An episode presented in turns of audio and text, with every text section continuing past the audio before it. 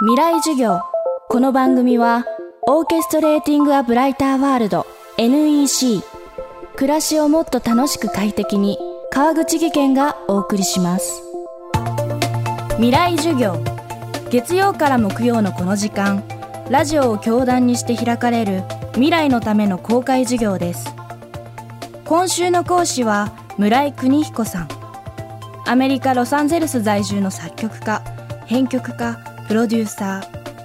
1960年代後半から作曲を始め森山良子タイガースなど多くのアーティストに作品を提供。代表曲「翼をください」はあまりにも有名です。プロデューサーとしては1969年に音楽出版社アルファミュージックを設立。アルファレコードの創業者としてユーミンティンパンアレイを見出し YMO を世界へ送り出し成功へ導きました。今週はまさに日本のポップス界のレジェンドともいえる村井さんに音楽のかつてと今仕事論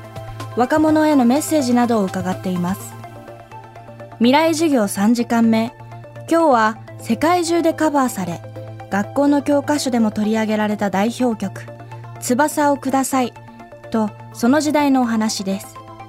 テーマは時代と権力と音楽。68年パリの5月革命。それから日本では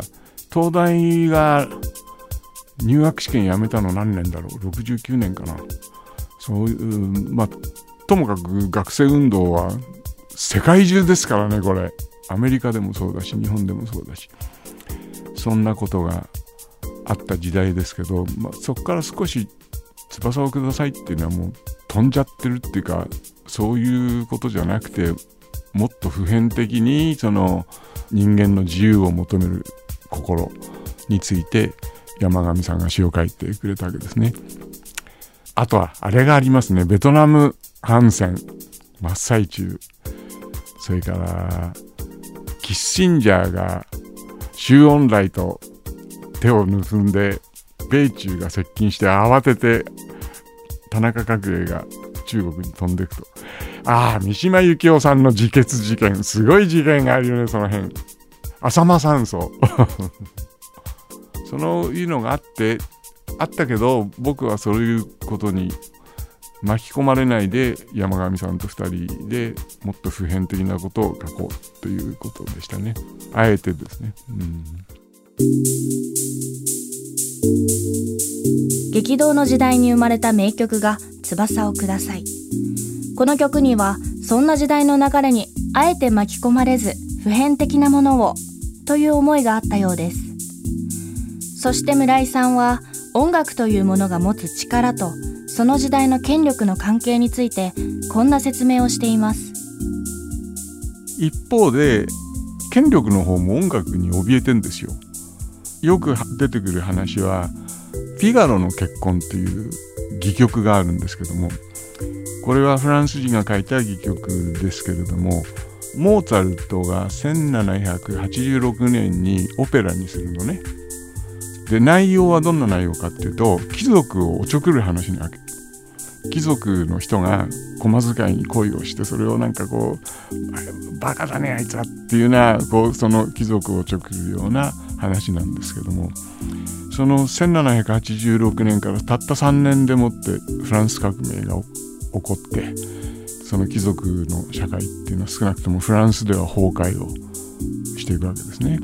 その他、まあ、公民権運動の頃とかベトナム戦争の頃とかやっぱりそのプロテストソングみたいなのたくさんあってこれは相当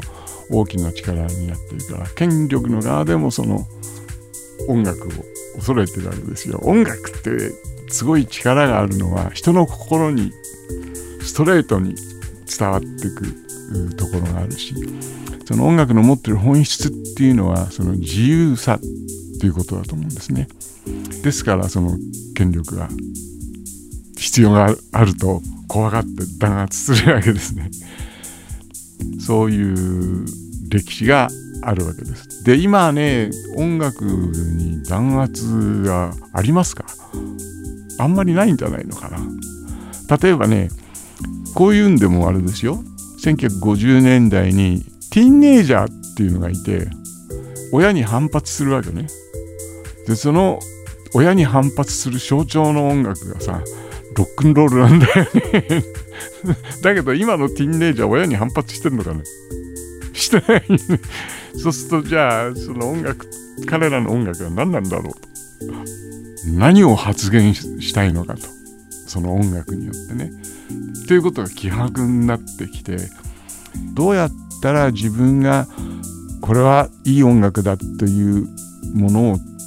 作れるかということに集中した方が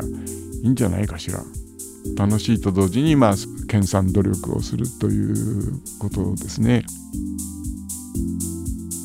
今週の講師は村井邦彦さん。テーマは時代と権力と音楽でした。明日も村井さんの授業をお届けします。